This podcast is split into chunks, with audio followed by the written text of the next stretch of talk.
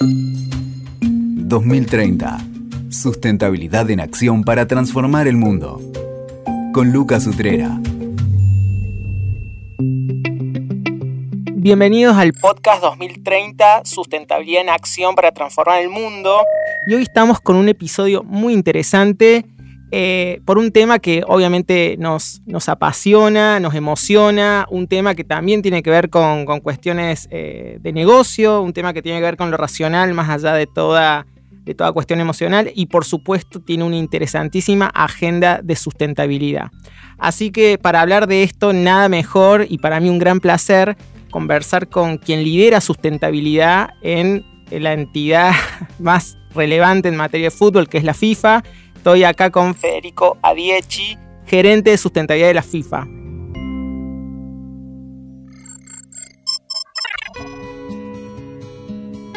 Federico, buenos días, buenas tardes, ¿cómo estás? ¿Qué tal? Muy buenas tardes, Lucas. Un placer uh, estar aquí con, vos y con uh, uh, la audiencia de 2030 para, para mm, conversar un poco sobre estas, dos pasiones que uno tiene, que son el deporte y la sustentabilidad, y, dónde está la, intersección de esos, esos dos temas, eh, como decías recién en la introducción, eh, que, son, que tienen mucho que ver con lo racional, pero que están ligados eh, directamente a un tema absolutamente emocional como es, como es el, fútbol. ¿no? Entonces, un, un, placer estar, tener esta oportunidad de hablar con la audiencia eh, latinoamericana principalmente sobre, sobre estos temas. Exacto, totalmente. El podcast tiene mucho foco en América Latina y a mí como profesional de la sustentabilidad eh, me resulta muy interesante conversar con vos, que sos otro profesional de la sustentabilidad, porque además es la primera vez que hablo con alguien que realmente tiene una gestión global, porque vos estás, sos el gerente de sustentabilidad de FIFA, presente en más países que la ONU, tengo entendido, o sea que estás mirando el mundo por completo con temas de sustentabilidad. Por eso es que realmente me resulta interesante es, hoy por hoy, cómo es, un, cómo es tu agenda eh, como manager de sustentabilidad. ¿Cuáles son tus, no sé, tus cinco temas prioritarios y tus stakeholders prioritarios? Eh, bueno, sí, como, bien decís, la, FIFA como, entidad rectora del fútbol mundial tiene, tiene presencia, tiene, tiene eh, miembros en, más países que las Naciones Unidas tenemos 211 miembros eh, de, FIFA y por lo tanto eh, la, presencia es global y por lo tanto a través de nuestras actividades y la responsabilidad que nosotros tenemos eh, está guiada por, principios internacionales, por estándares internacionales, el impacto que nosotros tenemos a través de nuestras propias actividades y del fútbol en general es global. los riesgos a los cuales nos exponemos y a los cuales el, el fútbol eh, expone a, la sociedad, a, los individuos, al medio ambiente, son también eh, eh, relativamente importantes a nivel global. Y por lo tanto, bueno, eso genera, genera una necesidad de estar siempre al tanto de, cuáles son los, últimos estándares, cuáles, cuáles son las, las novedades en materia de sustentabilidad y de qué manera asumimos nosotros nuestra responsabilidad eh, como, como, un actor eh, global eh, y como si fuera comparable a una multinacional. Nosotros desde el punto de vista de, de la OSD tenemos una, una, una responsabilidad que es, es, comparable, a pesar de nuestro estatus de, organización sin fines de lucro y, de, una, una, asociación en, en, el Estado suizo, nosotros tenemos una, una responsabilidad a, a nivel de empresa que es comparable a la de una multinacional y por lo tanto se aplican a nuestras actividades y a nuestro rol eh, todas las mismas expectativas y las mismas responsabilidades que, tiene, que tienen las grandes empresas en materia de derechos humanos, protección de derechos humanos, en materia de responsabilidad social, en materia de protección ambiental, en materia de, la relación con, nuestros, eh, con nuestras partes interesadas eh, y por supuesto en temas de, reporting, de informes de sustentabilidad. Entonces, eh, sí, tenemos esa visión global. Los temas que abarcamos son, eh, son numerosos, como te podrás imaginar. Eh, una actividad, para darte un ejemplo, como el Mundial de Fútbol, toca a centenares de, de, temas. Nosotros empezamos normalmente a trabajar en nuestras estrategias eh, con una lista muy amplia de posibles temas a tocar, que las manejamos después a través de, una, un análisis de materialidad para determinar cuáles son los temas que finalmente vamos a, tratar y son relevantes en primer lugar para un evento de ese tipo. Eh, y, cubren las, tres, las tres dimensiones de la sustentabilidad, desde, desde lo social a lo económico a lo ambiental. Eh, y dependiendo de, vos me preguntabas cuáles son los, los temas principales o los cuales, a los cuales más abocados estamos, bueno, e, e, esos temas cambian y varían mucho de acuerdo al contexto en el cual nos ocupamos. Un, eh, eh, mundial de fútbol en Qatar eh, eh, obviamente ocupa algunos temas y, toca algunos temas que son materiales para nuestra estrategia de sustentabilidad, que son distintos a los del próximo Mundial en 2026 en Estados Unidos, México y Canadá, que son aún distintos a los de un Mundial femenino en Australia y Nueva Zelanda o al del pasado Mundial femenino en Francia. Eh, las actividades que nosotros realizamos a nivel local o nacional a través de nuestras asociaciones miembros, obviamente que son muy más apuntando a lo local y los temas que tratamos en esos, en esos contextos son, eh, son muy diversos. Entonces es difícil sacar cinco puntos o cinco temas que, que abarcan todo mi trabajo. esos temas van variando de acuerdo a la situación del contexto. Y ahí en realidad tu foco principalmente está ahora, básicamente tu, tu 100% del tiempo está abocado a, cada copa, a los mundiales o, hay otros temas por, por fuera de la organización de los mundiales que bueno, tiene una agenda interesante, pues está el mundial femenino, el mundial este, masculino, o sea, tenés como para entretenerte sin dudas. Sí, este, la, vida en, FIFA y, eh, en relación al, fútbol es eh, siempre muy dinámica y muy interesante, eh, no exenta de, dificultades muchas veces, no exenta de, crisis como hemos tenido a lo largo del tiempo, sin duda, y eso, eso genera también mayores responsabilidades para quienes como, como yo y mi equipo estamos liderando un área como la de la sustentabilidad. Eh, pero no, mi tiempo no está dedicado al 100% a los mundiales. Eh, eh, tengo personas dentro de mi equipo que se ocupan, que son responsables para un evento en particular. yo tengo, tengo una, una, una, supervisión general de todos los, de todos los eventos en materia de sustentabilidad y además también de las actividades que van más allá de los eventos eh, FIFA eh, que tienen que ver con, eh, con, temas de, en general de sustentabilidad en el fútbol. La, la, la, estrategia de acción climática de FIFA para los próximos 30 años, por ejemplo, son, son temas que son, van más allá de nuestras acciones puntuales o de nuestras estrategias puntuales para cada evento eh, FIFA, si bien es, necesario decirlo, eh, los mundiales de fútbol, sobre todo el mundial masculino y el mundial femenino, eh, son eventos que, llevan mucho, o sea, que se llevan mucho de nuestro tiempo y de nuestro esfuerzo porque es ahí donde tenemos probablemente el mayor impacto y ese impacto puede ser tanto positivo como negativo y es ahí donde tenemos nuestra mayor responsabilidad de, de actuar de manera coherente con, esos, con ese impacto para reducir de alguna manera el, impacto negativo y para aumentar el impacto positivo que podemos tener en la economía, en la sociedad y en el medio ambiente. Exacto. Y ahí me resulta interesante porque mm, hablabas esta analogía de la FIFA como si fuera una, empresa multinacional y vos desde 2003 que estás en la FIFA, imagino que tus tareas en esos primeros años deben haber sido quizás muy distintas, intuyo que quizás más filantrópicas como nos ha pasado a todos, que arrancamos a, comienzos de este siglo con este tema de vanguardia y la vanguardia era quizás la, más lo filantrópico y como que la agenda fue virando a todo esto que me describiste previamente. ¿Cómo fueron esos comienzos? ¿Cómo, cómo cambió ese orden? ¿Realmente cambió tu agenda de lo que era 2003, 2005 cuando arrancaste en FIFA? Eh, completamente, sí, es el trabajo y las áreas y, los, temas que tratamos son, son otros. Eh, el, nivel de integración de la sustentabilidad en el deporte y principalmente en el fútbol eh, ha evolucionado de una manera tremenda en los, en, los, últimos 15 años, te diría. cuando yo empecé, mi, mi, rol era el de manejar desde un punto de vista de la responsabilidad social, eh, empresaria, un poco las relaciones con Naciones Unidas, con el sistema de Naciones Unidas, había varios acuerdos con, con organismos de Naciones Unidas y algunos, eh, el trabajo un poco filantrópico, como decías, eh, en, en, relación a, a, ciertas organizaciones gubernamentales en las cuales la FIFA tenía un, un, rol muy distante y te dirías hasta superficial. Sí había un acuerdo, había una, un acuerdo de intención, había fondos que la FIFA daba a ciertas organizaciones para que ellas pudieran hacer su trabajo, pero en todo ese trabajo eh, había muy poco de fútbol y había muy poco de mirar hacia adentro. Era siempre ese, rol filantrópico de decir, bueno, estamos haciendo algo bueno por otros o ayudando a otros a que,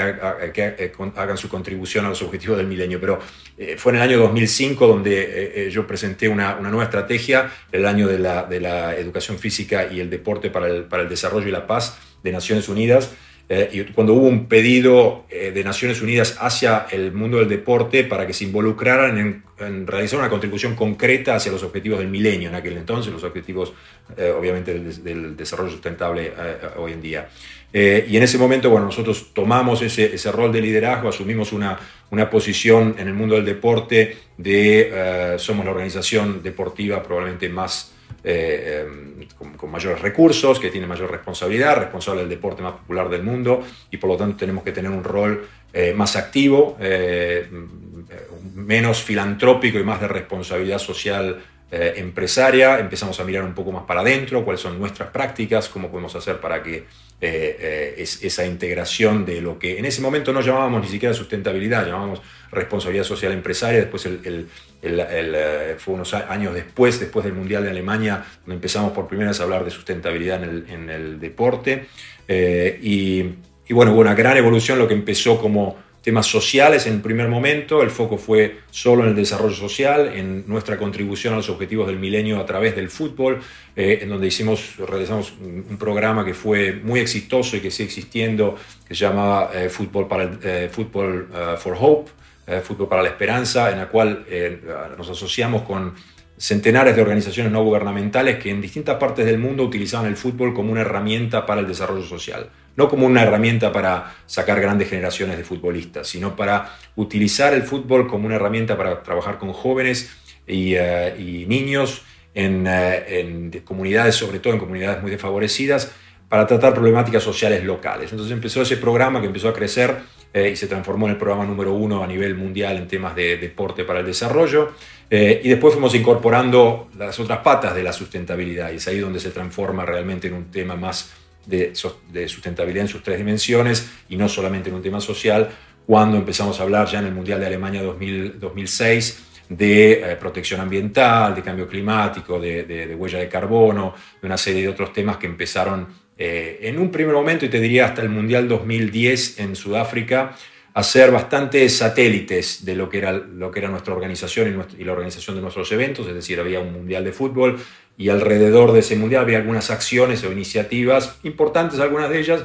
pero eh, no tenían realmente una relación periférica a, la esencia del evento en sí. Fue a, partir de, de, Río más 20 en el, en el año 2012 eh, cuando nosotros presentamos una estrategia realmente de sustentabilidad para el Mundial de Brasil, en la cual eh, sí, empezamos a mirar para adentro, empezamos a tratar en primer lugar las, temáticas sociales, ambientales, de derechos humanos de nuestra organización y nuestro impacto como organización y como evento en esas tres dimensiones de la, sustentabilidad a nivel local y a nivel mundial. Y ahí es donde se empieza a desarrollar mucho más una agenda de, eh, que hoy en día te diría está absolutamente integrada dentro de lo que es son los procesos para la selección de, um, eh, organizadores para la, Copa del Mundo, donde los requisitos para los, quien quiera organizar un evento eh, mundial de la FIFA están a un nivel realmente muy alto, la, barra está, puesta muy arriba, eh, y no porque, porque sea, querramos solamente ser líderes en materia de sustentabilidad en el deporte, sino porque es lo que lo que es necesario eh, para nuestra sociedad y para nuestro planeta en, el siglo XXI. Hoy en día ya no podemos mirar más para atrás y escudarnos en, excusas como los estadios no los construimos nosotros, como era, era la, realidad en la cual nosotros eh, vivíamos hace, hace probablemente 15 años atrás, eh, y decir no hay ninguna responsabilidad asociada con la construcción de los estadios. Hoy en día la FIFA asume, obviamente, eh, eh, en, línea con lo que son los, principios y las directrices de Naciones Unidas para derechos humanos y empresa, eh, eh, tiene una responsabilidad obvia en cuanto a la, protección de los trabajadores, tiene una, relación obvia en cuanto a la protección del medio ambiente, de todas sus actividades, inclusive aquellas que parecen un poco, o que hace unos años parecían bastante periféricas a, nuestros eventos. Seguro, la cadena de valor, como siempre, mientras más visible sos, más grande sos, más te empieza a hacer una, responsabilidad que no podés eludir, un tema que, bueno, siempre trabajo y, y que, bueno, me encanta verlo desde desde una multinacional tan global, totalmente globalizada como, como la FIFA, ver que aparece este tema, que no puedes ya decir yo no tengo nada que ver con esto. Y me gustó esta evolución porque, digamos, me, me gustó como esto, ver estos hitos eh, bueno, yo particularmente tengo un pasado que me vinculó a Odebrecht en un buen sentido, por supuesto, y conocí el Maracaná en 2014 y un poco estuve ahí al tanto de todas estas eh, expectativas en cuanto a un mundial más, más sustentable, que fue efectivamente el primero donde se empezó como a hablar más de este tema de una manera más, más, más esencial. Em, y por ahí, esta evolución, ¿qué, ¿qué, significaron los ODS y el Acuerdo de París? Fue como decir, bueno, confirmó que vamos por el, por el buen camino, agregó nuevas expectativas. Bueno, obviamente que agrega algunas expectativas y, uno, y lo obliga a una organización a alinearse con, eh, con los objetivos. Eh, nosotros nuestra estrategia, la estrategia ahora de sustentabilidad para el Mundial de Qatar, está absolutamente alineada en todas sus iniciativas con, eh, con algunos de los objetivos eh, del desarrollo sustentable. Y por lo tanto tenemos, hay, hay 10, 10 u 11 de, los, de los 17 que están de alguna manera siendo impactados eh, y están nuestros objetivos impactados en forma positiva eh, para realizar una contribución. Entonces, eh, hoy en día creo que es, una, es, un, marco global que nos permite de alguna manera explicar cómo estamos nosotros como organización y a través de nuestras actividades contribuyendo de una manera positiva a, la consecución de sus objetivos. es, es, una, es una evolución, sin duda, que, que ha llegado para, para quedarse y, por suerte que ha sido así. Eh, eso no significa que estemos ahí donde eh, yo querría estar y probablemente eh, compartimos esto como, como, profesionales de la sustentabilidad, que nunca, nunca estamos conformes y que, que, siempre falta, siempre hay que dar un paso más y nunca estamos ahí donde, donde querríamos estar. Pero bueno, haciendo un análisis de lo que es la curva de evolución en cuanto a la integración y el rol que también cumplimos en sobre el cual siento un poco de esa, de esa responsabilidad también, de decir, nosotros en el mundo del deporte, siendo FIFA, siendo fútbol, tenemos que cumplir un rol eh, eh, ejemplar en cuanto a, los estándares que elegimos, a al, tipo de trabajo que hacemos, a la responsabilidad que asumimos, porque hay otros deportes que tal vez están eh, escuchándonos, viéndonos y que necesitan tal vez una guía o que todavía no han tomado ciertas decisiones van a mirar a cuáles son las decisiones que nosotros tomamos. Entonces, fuimos siempre muy conscientes, yo junto con, mi equipo, de, que tenemos una responsabilidad adicional, de que tenemos la, responsabilidad no solamente hacia, hacia, nuestra, hacia nuestra organización, eh, sino también hacia un, sector en el mundo del deporte eh, en el cual, por obvias razones, por el hecho de, nuestros recursos, por nuestro alcance, por el poder que tiene el fútbol y su popularidad, eh, en el cual tenemos un rol un rol de, liderazgo indudable. Y además también eh, la, decisión que tomamos en, base a esa, función de liderazgo de apoyar en forma, eh, en forma ah, gratuita y sin ningún tipo de, condiciones a, cualquiera en el mundo del fútbol, del deporte que, esté empezando a hacer ese mismo recorrido. Nosotros tenemos muchas experiencias de estos 15 años o, o 18 años en los que yo estoy en FIFA eh, experiencias positivas y negativas, de los dos tipos, obviamente. Mm. Entonces, eh, si podemos compartir esas experiencias eh, para, para, allanarle el camino y que sea más fácil, más rápido y menos menos eh, eh, costoso eh, em, a, otras organizaciones deportivas, bueno, ahí estamos para, apoyarlos y lo, estamos haciendo en, apoyo a otras federaciones deportivas internacionales y, deportivas, y, organizaciones futbolísticas a nivel nacional que estén interesadas en, empezar o, en entrar y dedicarse mucho más a la integración de la sustentabilidad en sus actividades. Eso te iba a preguntar, imagino que un stakeholder interesante eh, eh, que es parte de, FIFA son las confederaciones, bueno, y, ahí supongo eh, los países como, como tales. el rol de ustedes de, promover, inculcar estas, estas cuestiones que supongo que no, decantan naturalmente, pero por ahí estás viendo algún modelo, ya sea de alguna federación, algún club que diga, este club, una joyita, está tomando así exacto como lo estamos haciendo nosotros, así una buena experiencia. Mira, hay, hay, distintas buenas prácticas en, distintas partes del mundo. hay muchas federaciones nacionales, obviamente muy desarrolladas, te diría en, en, Europa, la Federación Inglesa, la Federación Alemana, para darte un par de ejemplos. Eh, que están, eh, son muy activas y han estado muy activas en este, en este ámbito desde hace muchos años y con las cuales compartimos muchas buenas prácticas y, experiencias. Hay confederaciones también, la Confederación, eh, la UEFA, por ejemplo, tiene, tiene también un departamento de, sustentabilidad y ha tenido trabajo interesante al cual nosotros tratamos de, apoyar y contribuir. Hay otras confederaciones que, están intentándolo y que están, están dando no diría primeros pasos, pero segundos pasos en la, materia. Eh, seguramente la Conmebol, la CONCACAF eh, han, estado también en contacto con nosotros y tenemos la posibilidad de brindarles un, servicio eh, en caso que así lo, requieran. Y nosotros a través de... Hay clubes también, a pesar de que la FIFA no tiene relación directa con los mm. clubes. Green Rovers, por ejemplo, en, Inglaterra es un, club, el, primer club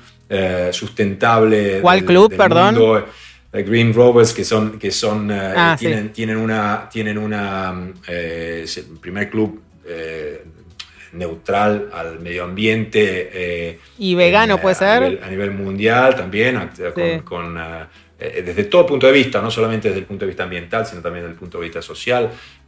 un club chico, pero que es ejemplar en la materia. Entonces yo creo que hay... Hay buenas prácticas, hay jugadores que también están muy involucrados con ciertas, ciertos temas. Eh, dentro de la, sustentabilidad que, hacen, que contribuyen obviamente a que el deporte tenga, tenga experiencias positivas. Hay muchas federaciones, hay muchos clubes, hay muchas confederaciones también que están eh, dando esos, esos primeros pasos y, eh, muy interesados en darlos, en algunos casos por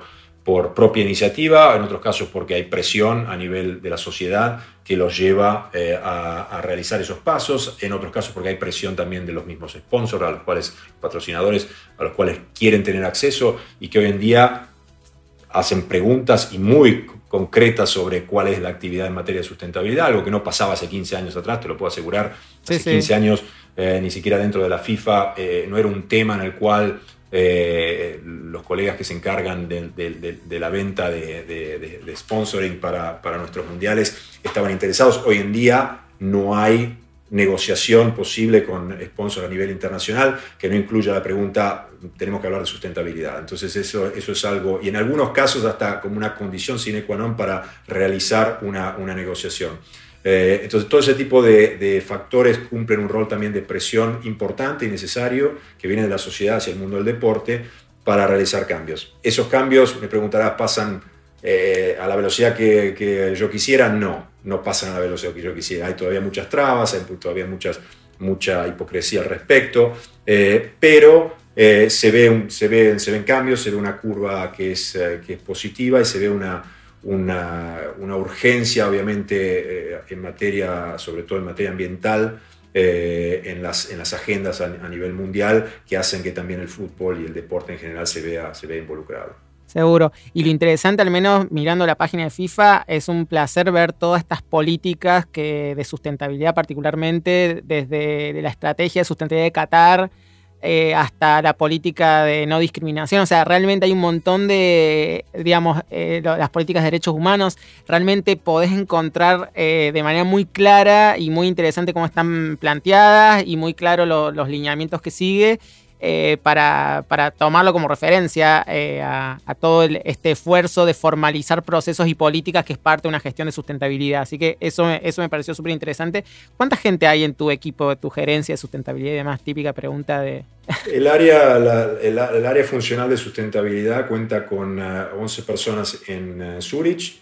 eh, y eh, tenemos, eh, obviamente, dependiendo de dónde se realice el, mundial, hay un equipo local de sustentabilidad que reporta a nosotros también, que, están, que trabajan desde, desde lo local. Por ejemplo,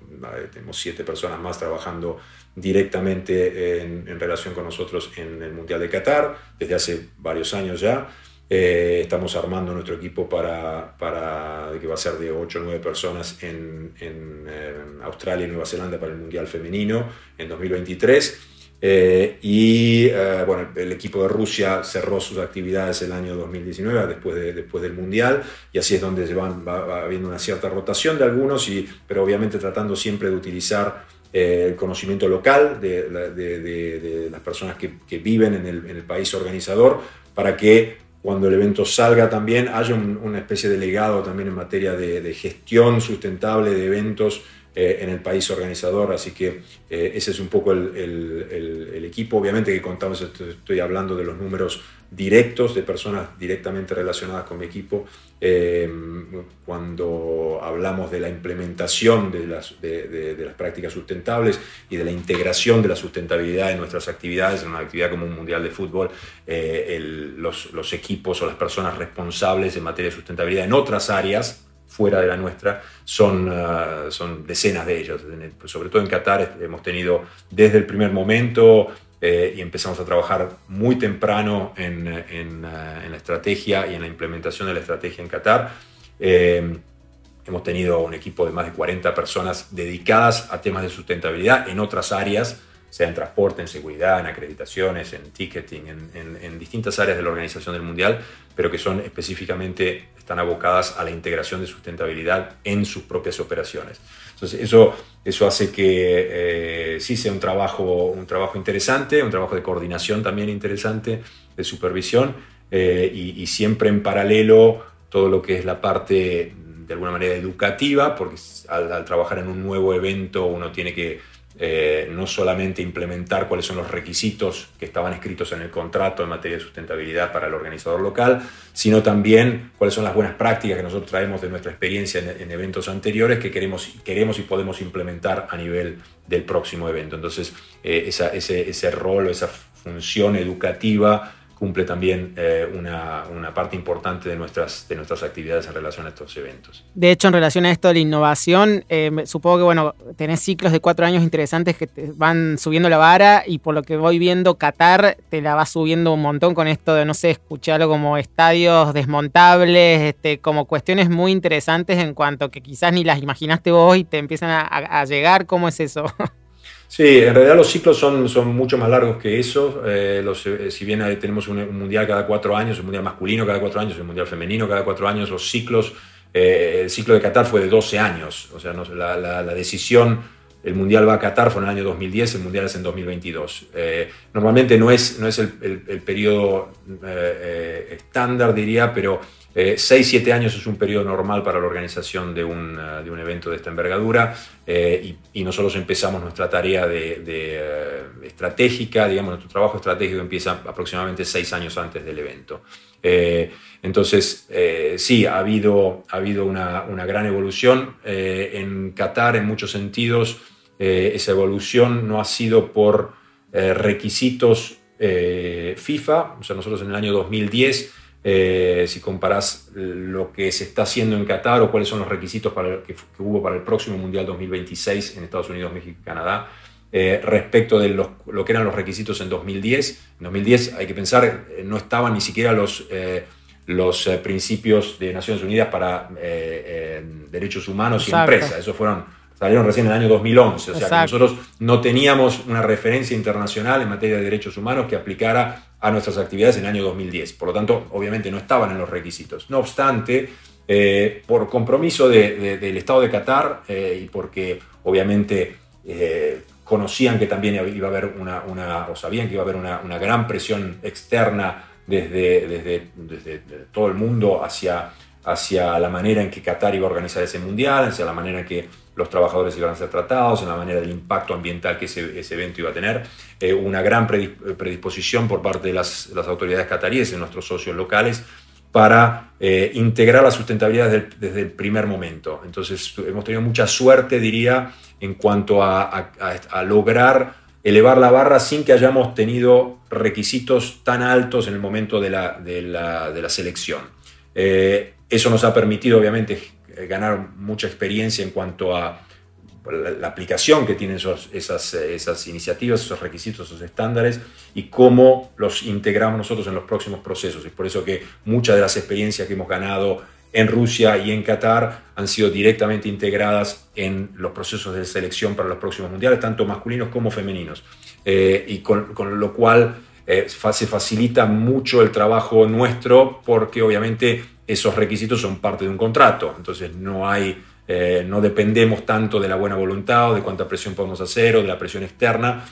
para que ciertas cosas pasen, sino que están, están integradas ya desde el, desde el principio, del vamos, en el, en el, el contrato con, con los organizadores locales.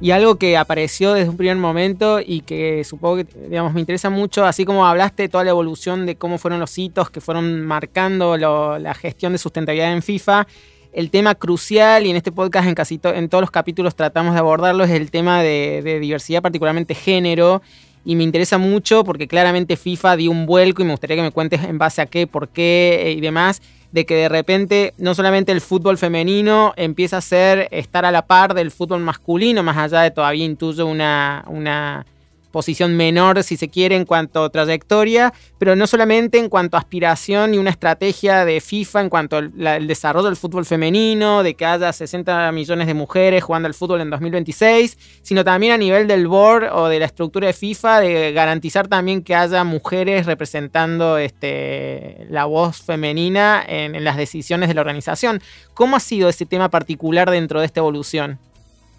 Yo creo que fue, fue muy importante, obviamente, el cambio de, la, administración. En el momento de la llegada del presidente Infantino eh, ha habido un foco eh, mucho más intenso en materia de promoción de, la igualdad de género, pero sobre todo en, materia de la, de, la, igualdad en general y, de, la, lucha contra la discriminación, y sobre todo en cuanto a la, promoción y al impacto del fútbol femenino. Eh,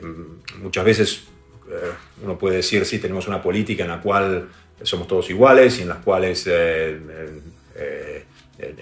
el, fútbol femenino es importante al igual que el masculino, pero si eso no se traduce en inversiones concretas y en programas concretos y en, personal adecuado y en cantidad de, recursos humanos y económicos,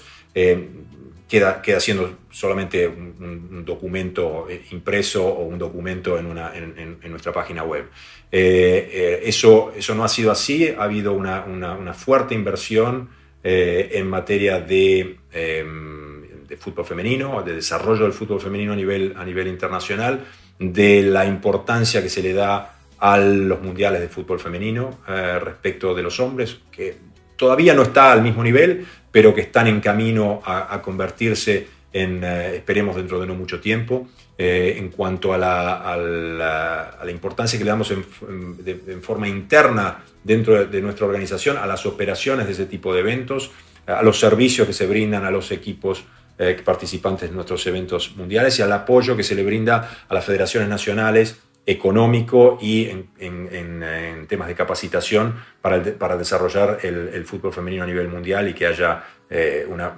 mejora en las, en las oportunidades para que las, eh, las chicas puedan, puedan jugar al fútbol. Eh, entonces, creo que ese, ese ha sido un, un, hito importante, las reformas que se han dado, no solamente en cuanto a la, a la promoción del, y, desarrollo del fútbol femenino, sino también en cuanto a la, como decías bien, a la, al incremento de mujeres dentro de, la, de nuestra organización en, posiciones claves, en, eh, dentro del, board de la organización, eh, para que las decisiones que se tomen y los representantes que, provienen de las distintas confederaciones incluyan entre ellos eh, a, mujeres, cosa que no, no, no, había en el pasado, 10 años atrás, eso no era, no era la realidad del fútbol. Entonces, creo que aún hay mucho por hacer, no estamos ahí, soy muy, crítico al respecto en cuanto que eh, siempre hay, hay, mucho más por hacer, eh, el camino no está, no está recorrido por completo, eh, pero creo que estamos sobre, por, por, el buen camino y creo que las, las medidas que se han tomado en cuanto a, decisiones, como decía, en relación a nuestras federaciones nacionales, en relación a nuestro, a nuestro directorio, en relación a, nuestro, a, la, gestión de nuestros eventos, es, es la correcta y, y en estos últimos cinco años eh, te diría que se ha notado un, cambio eh, eh, realmente, realmente importante en esa área. Perfecto, perfecto. Está, está muy bueno y sí llegó para quedarse el fútbol femenino y, enhorabuena y que siga sumando sponsoreo, que siga sumando visibilidad, sí, así bueno, sigue siendo también un, deporte apasionante y que también este, lo es para, mujeres. Así que está, está bueno romper con esto tan arraigado del fútbol asociado al varón.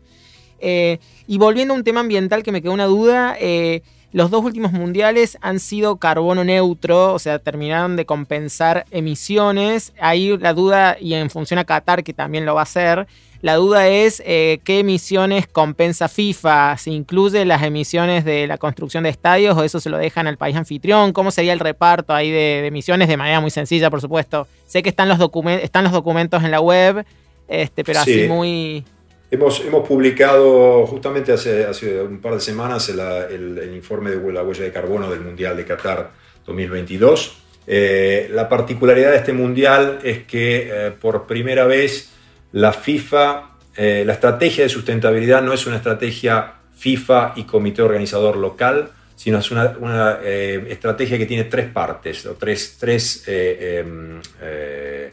partidos, digamos. Uno es la FIFA, el otro es el comité organizador local, que se llama eh, eh, Q22, eh, y el tercero es el Estado de Qatar. O sea, es la parte del Estado de Qatar del, que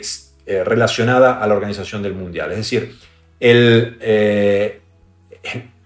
el volumen de emisiones y el tipo de emisiones y el scope que tiene el, informe de la huella de, huella de carbono del Mundial es completamente distinto a lo que hemos visto en el pasado.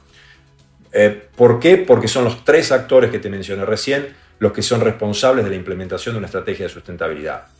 Es la mejor manera de hacerlo, es una situación muy particular en, el estado de Qatar por las características del país. Es un país muy chico, eh, eh, estamos haciendo un mundial que es solamente prácticamente en una sola ciudad, a diferencia de otros mundiales en países como Rusia, Brasil, eh, ni hablar de Estados Unidos, México, Canadá, eh, dimensiones muy, muy grandes y, situaciones políticas muy distintas en las cuales entran eh, a jugar roles importantes no solo el Estado a nivel nacional, sino también los estados provinciales las, y, las, los estados municipales. Pero en, este, en el caso de Qatar decidimos que la estrategia iba a ser una estrategia de las tres partes en forma conjunta. La implementación la hacemos las tres partes en forma conjunta. Eso tiene sus ventajas, obviamente tiene su complejidad también. Y lo mismo se aplica para la eh, huella de carbono. Entonces, dentro de la huella de carbono hay emisiones que son eh, atribuibles directamente a, las operaciones bajo el control de FIFA, hay eh, um, emisiones que están bajo el control operativo de la, del comité organizador local y hay emisiones que son del Estado de Qatar. Las emisiones relacionadas con la construcción de los estadios son obviamente del, del Estado de Qatar. El resto de las emisiones en, cuanto a la, operación y a la implementación del Mundial son por parte de FIFA, son similares, pero es un poquito mayores a las que hemos tenido en los, Mundiales de, Brasil y de Rusia. Eh, la diferencia es que el Estado de Qatar, en el caso de 2022, se ha comprometido eh, a asumir una responsabilidad sobre eh, emisiones de Scope 3, que son las que relacionadas con los,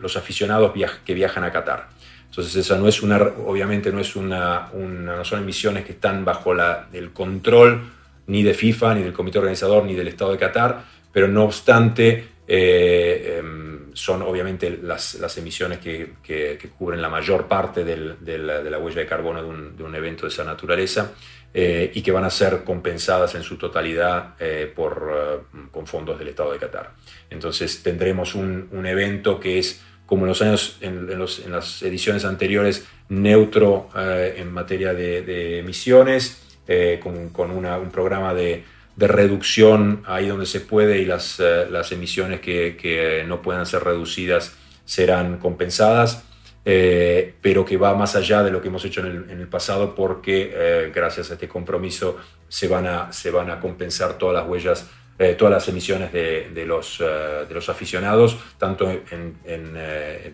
el, viaje a Qatar como su estadía y, los, las emisiones a nivel local. Está bueno. ¿Y qué camino de compensación siguen? ¿Más de preservación de, stocks de carbono? ¿Más de certificados? ¿Algo? certificados, sí, ese es el, camino que, que, nosotros seguimos. Nosotros somos miembros como FIFA del marco, me, no va a salir el nombre en, castellano, eh, el marco para... Decirlo en inglés, no hay problema. El deporte, eh, el,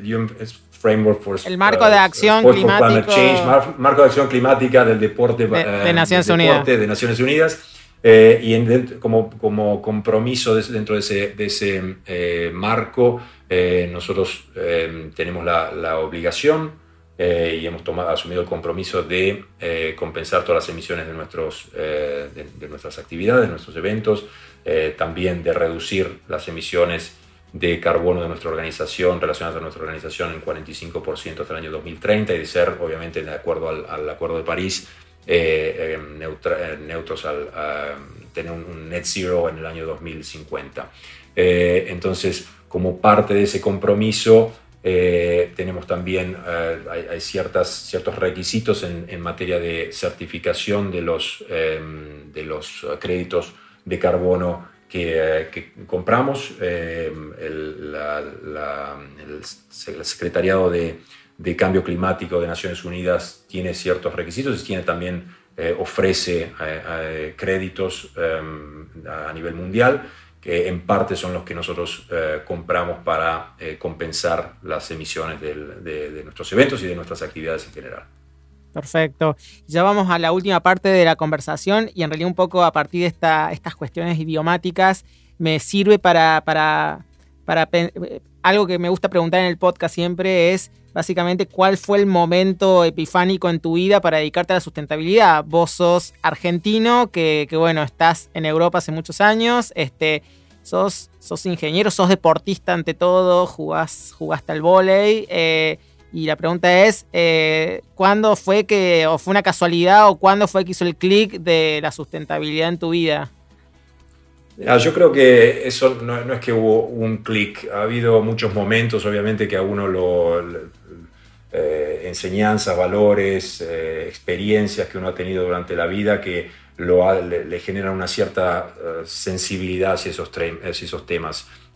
yo viví en la Argentina en, en, los años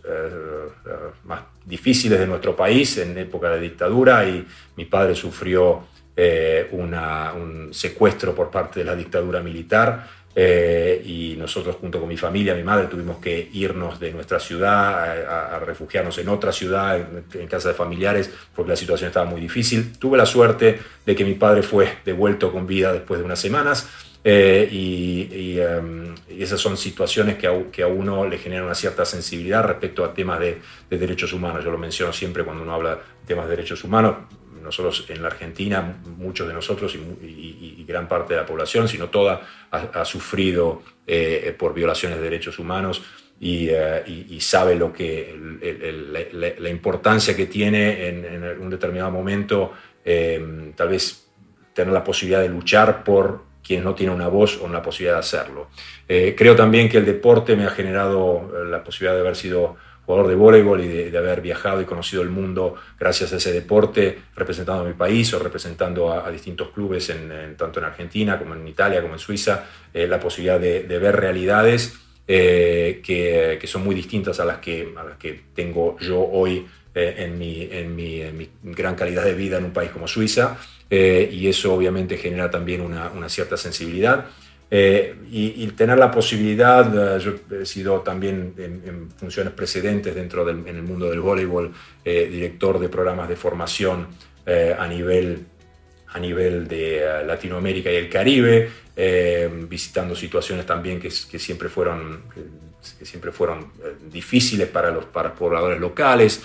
situaciones de, de, de um, dificultades en lo social eh, y de contextos sociales eh, de, muchas dificultades en, distintas partes del mundo. Y entrando a la FIFA, tuve esa oportunidad de combinar un poco eh, esa, esa, sensibilidad a través del rol que me fue ofrecido con, ah, con ah, la, el, gran, el gran impacto y el gran poder que tiene el fútbol. Y te diría que eh, cuando nosotros creamos, eh, si hubo un momento, en el momento de la creación de ese programa Football for Hope, en su momento cuando empezamos a apoyar organizaciones de base que usaban el fútbol como herramienta para el desarrollo social y yo tuve la oportunidad de viajar por decenas de países en, las, comunidades más desfavorecidas a nivel mundial, en los, lugares que ni siquiera los locales han visitado jamás. Tener la oportunidad de, ver ese trabajo en acción, de, ver el poder y el impacto positivo que tiene el fútbol para, cambiar las vidas y para dar oportunidades a aquellos jóvenes que tanto lo merecen y que, tienen pocas oportunidades. Eh, eso ha sido algo que, seguramente me ha convencido del poder del deporte, y en particular el fútbol, para, para hacer un, mundo mejor y, eh, tener esta oportunidad de hacerlo a través de esta, esta eh, posición que tengo dentro de, FIFA y de utilizar al deporte rey para, en primer lugar, asumir responsabilidades como organización, hacernos que seamos eh, más sensibles a temas sociales, ambientales, de derechos humanos y, asumir esas responsabilidades y al mismo tiempo usar las oportunidades que nuestros eventos y nuestras actividades nos dan para, para eh, tener un impacto y un legado positivo. Eso es algo que obviamente motiva cada día y, los hitos espero que sigan, sigan estando día a día en nuestro, en nuestro trabajo. Sin duda, y claramente, bueno, me queda claro ese, ese, ese, sentir por dónde viene, este, me gusta siempre indagar eso, me queda claro por dónde. Dos así experiencias en esta, en esta vida en FIFA, de donde dijiste, acá vi la transformación social, acá vi el impacto, quizás de, eso, de ese programa de fútbol, o capaz que no, porque tu agenda se ha hecho más sofisticada claramente, desde la cuestión por ahí más intrínseco de lo social, ahora estás de repente con temas mucho más sofisticados aunque imagino que no se pierde esa cuestión del fútbol como una herramienta de integración, de cambio, de inclusión. No, sin duda, tal vez estoy un poco más alejado del, contacto con, la, base, porque obviamente para, para, que esa, agenda se sofistique uno necesita también crear un equipo y traer, eh, eh, más cantidades de especialistas eh, y, uno al, coordinar toda esa labor eh, indefectiblemente se, se, aleja y ese trabajo lo empiezan a hacer otras personas, entonces se aleja de la base, lo cual es algo que, que a cada tanto me, me falta porque, porque el, ver, el ver el trabajo de uno en acción, en ese impacto eh, directo, eh, genera mucha satisfacción, pero bueno, es el rol, ese rol que tenemos, no, no, no, no, no me voy a quejar por eso, sin duda, este, la posibilidad de que haya otros que estén haciéndolo bajo mi responsabilidad eh, significa que, bueno, que podemos hacer más, yo solo no, no podría hacer tanto, entonces, sin duda que ha, habido muchos casos de, muchos jóvenes que hemos visto pasar a través de algunos de esos programas, en los, cuales os he encontrado en, en situaciones eh, años después, en donde han, eh, logrado terminar estudios universitarios, eh, saliendo de lugares o estando en, situaciones iniciales en donde no tenían una identidad, porque no se, ni siquiera tenían un documento de identidad que les permitiera que les permitiera no solo salir del país, sino, sino siquiera tener acceso a algunos de los servicios básicos que se ofrecían en sus propios países. entonces, ese tipo de, de realidades y el impacto y, ver que, también esas personas, gracias a esos programas, se han dedicado a, continuar con esa obra y, a decir, bueno, yo recibí mucho gracias a estos programas eh, y por lo tanto mi vida la voy a dedicar a seguir dándole oportunidades a otros jóvenes, con lo cual se transforma en un efecto cascada realmente interesante. Eh, y después, eh, bueno, obviamente tener la posibilidad de, ya en lo más sofisticado, como decías vos, no, no sé si es, si es la palabra eh, correcta, porque no, no, no, me veo siempre como un, trabajador que, que, está cumpliendo con su función en, en, el rol que me toca cumplir ahora, no, no, no creo que sea eso necesariamente más sofisticado, eh, pero en, en, cuanto a tener la posibilidad de, de inculcar ciertas experiencias que hemos tenido en temas de integración de sustentabilidad dentro del deporte a, a otras organizaciones internacionales que parecen eh, intocables o, que, no, que, que ya tendría, deberían tener todos estos temas resueltos y que no los tienen. Entonces, eh, tener la posibilidad de hablar con, eh, no sé, yendo al deporte estadounidense y hablar con, y, compartir experiencias y, enseñar sobre ciertas experiencias a, representantes del, fútbol americano, del béisbol, del, del hockey y demás, son, son experiencias interesantes. Y después, tal vez, eh, eh, un, tema, un tema interesante que es también el de compartir estas experiencias con quienes van a ser los futuros eh, responsables o funcionarios dentro del deporte. Entonces, ¿cómo hacer? llegó un momento también dentro de, mi carrera en la, que, en la que dije, bueno, tengo que hacer mi trabajo, sí, pero al mismo tiempo las experiencias que nosotros hemos juntado, tanto buenas como malas, es importante que otros las conozcan. Entonces empezamos también, o, empecé también a, dar clases en algunos programas universitarios en materia de sustentabilidad y deporte, a, estudiantes de, maestría, de nivel, maestría, que están eh, trabajando en organizaciones deportivas internacionales o nacionales eh, o que quieren dedicar su carrera al tema, al tema eh, deporte. Entonces es importante también que desde, desde el vamos las futuras generaciones de, de funcionarios deportivos entiendan que la sustentabilidad no es un tema satélite, no es algo que, bueno, si podemos la hacemos. Eh, si podemos hacemos algún programita. No, se trata de eh, una manera de mejorar nuestras eh, actividades, una manera de, reforzar y de hacer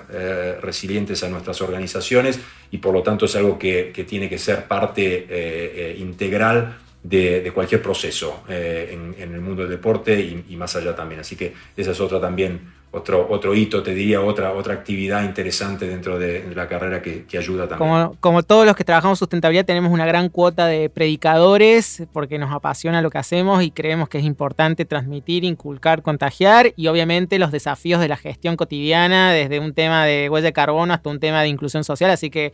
eh, está bueno ver que más allá de la envergadura o de los roles o de la distancia, el rol este, de un profesional de sustentabilidad es es igual en su esencia. Y lo último, año 2030, ODS, vos pensás en ciclos, así que sé que estás ahora, llegás hasta el Mundial de 2026. El Mundial de 2030 no sabemos si será en Argentina o Uruguay, no te voy a preguntar eso porque creo que no lo sabe nadie, pero bueno, son los 100 años del primer Mundial y son la, fecha al menos de los ODS. ¿Qué imaginás? ¿Qué imaginás en cuanto a sustentabilidad y deporte para 2030? Bueno, yo esperaría para, para entonces, a esos 100 años del primer Mundial de Uruguay en 1930, eh, eh, y, en ese momento que eh, algunos de los procesos que hemos, que hemos iniciado estén mucho más consolidados, que no haya ciertas discusiones, como te decía antes, o, esas, esas, discusiones difíciles que a veces uno tiene con, gente que todavía cree que se puede combatir la sustentabilidad y, que no es algo necesario. obviamente que la, urgencia va a ser aún mayor de la que, es, que, tenemos al, día de hoy y eh, mirando para atrás, bueno, va a ser, va a ser un poco eh, ver de nuevo esa, esa, esa curva de crecimiento. Eh, probablemente puedo anticipar que vamos a estar en el año 2030 y no voy a estar conforme con lo que hemos logrado, como tampoco Seguro. estoy al 100% ahora, pero lo importante también es, ver que, que, esa curva de crecimiento, de integración, de, de conciencia a nivel de la importancia de, de la sustentabilidad para todas las actividades humanas, eh, eh, sea, sea mayor. Eh, esperemos que esa curva de crecimiento sea un poco más exponencial de lo que ha sido en los últimos, en los últimos años, porque precisamente la urgencia ante la cual estamos requiere, requiere de eso. y bueno, no importa dónde sea, dónde sea el mundial, ahí, estarán algunos de los procesos que, que hemos establecido en, en estos últimos años ya como, como algo eh, estándar y como algo que, que, parte del proceso y que nos va a permitir que ese Mundial 2030 eh, también ah, se, beneficie de, de, todas estas, estas experiencias que hemos tenido en los últimos, en los últimos años eh, de gestión dentro del, del, deporte mundial, del fútbol mundial,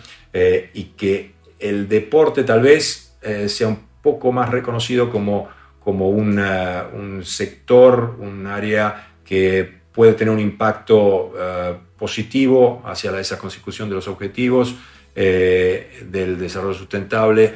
eh, a, nivel mundial. Es algo que todavía hay ciertas dudas al respecto,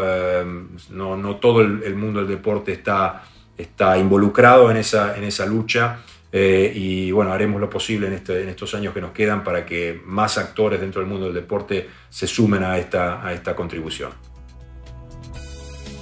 Bueno, Federico Adiechi, eh, gerente de sustentabilidad de la FIFA, para mí ha sido un placer tener esta conversación con vos, conocer tu día a día, conocer este, lo que te motiva eh, y saber que detrás de toda esta racionalidad o toda esta gestión o este management profesional eh, la parte humana y lo emocional es lo que lo sustenta y no se pierde y creo que en la conversación lo vimos. Está claro lo que te impulsa y lo que motiva y lo que inspira y hace que sea mucho más genuino todo. Así que te agradezco muchísimo por este, este, esta conversación que, bueno, la vamos a tratar de divulgar lo más posible, sobre todo en aquellos ámbitos deportivos, pero a la sustentabilidad en general que tanto bien le hace. Así que gracias. Muchísimas gracias a vos, Lucas. Un placer eh, estar con vos y, eh, con, con tu audiencia y a tus órdenes eh, eh, en, esto, en, lo que estamos, sin duda, todos los que están escuchando este podcast eh, juntos en el, mismo, en el mismo barco. Así que un, abrazo y, y, que estén muy bien. Bueno, muchas gracias y éxitos en Qatar 2022. Ahí estaremos todos, como sea, expectantes, como siempre, apasionados. Gracias, gracias. Escuchaste 2030. Sustentabilidad en acción para transformar el mundo. WeToker. Sumamos las partes.